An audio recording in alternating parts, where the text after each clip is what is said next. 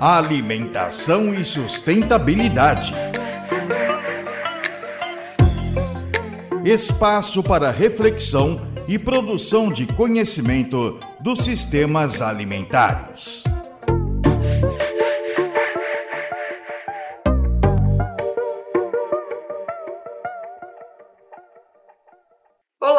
Eu sou Nadine Marques e vou conversar com a Karina Ishida, que é coordenadora da área de sistemas alimentares da Organização Proteção Animal Mundial, com a qual a Cátedra Josué de Castro colabora. A preocupação com o bem-estar animal está cada vez mais em pauta. E é por isso que hoje nós vamos falar sobre esse tema, com foco principal na criação de animais para consumo humano. Karina, de forma geral, como vivem os animais que entram na nossa alimentação mais frequentemente? A maior parte dos produtos de origem animal consumidos é proveniente da pecuária industrial, um sistema que busca maximizar a produção de carne, leite e ovos, mas negligencia parâmetros e práticas que garantem requisitos mínimos de bem-estar animal e sem considerar os princípios da saúde única. Nesse contexto, os animais são criados em sistemas de confinamento, onde são mantidos em espaços precários e superlotados, privados da possibilidade de movimentação, privados da luz natural e do acesso a pastagens. Para acelerar o crescimento, esses animais são submetidos a dietas baseadas em ração, repletas de promotores de crescimento. Isso não representa uma alimentação adequada para as necessidades naturais. E com isso em mente, Karina, o que significa o termo bem-estar animal? Nadine, os cinco principais componentes do bem-estar animal são saúde física, liberdade para expressar comportamento natural, ambiente adequado, ausência de estresse e sofrimento e manejo ético.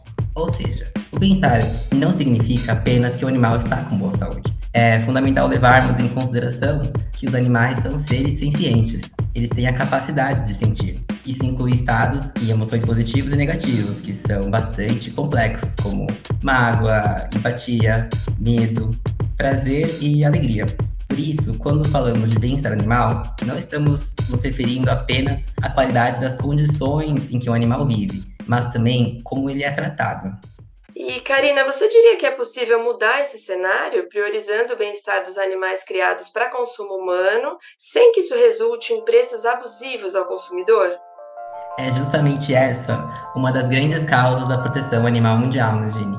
Acreditamos que não há futuro para esse sistema. A indústria de alimentos ela precisa abraçar um futuro humano, ético e sustentável, com dietas majoritariamente à base de plantas, Assim, os animais de fazenda poderão ser criados de forma digna e vivendo uma vida repleta de bem-estar.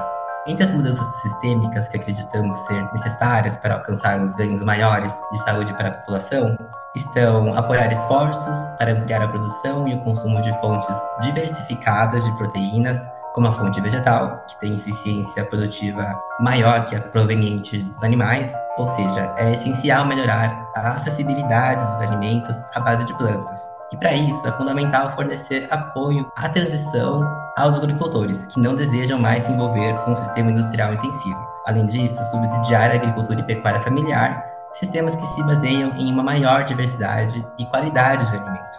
Um outro ponto relevante é a rastreabilidade desses alimentos, essa garantia de produtos com mais qualidade e justo com os produtores, animais e consumidores. Muito obrigada por essa rica contribuição ao nosso boletim, Karina. Eu sou Nadine Marques, pesquisadora da Cátedra Josué de Castro de Sistemas Alimentares Saudáveis e Sustentáveis da Faculdade de Saúde Pública da USP, e conversei com a Karina Ishida, para saber mais sobre sistemas alimentares saudáveis e sustentáveis, acesse o Instagram, arroba Cátedra Josué de Castro. Confira outros episódios do nosso boletim quinzenal em jornal.usp.br barra atualidades. Até a próxima! Alimentação e sustentabilidade. Espaço para reflexão e produção de conhecimento dos sistemas alimentares.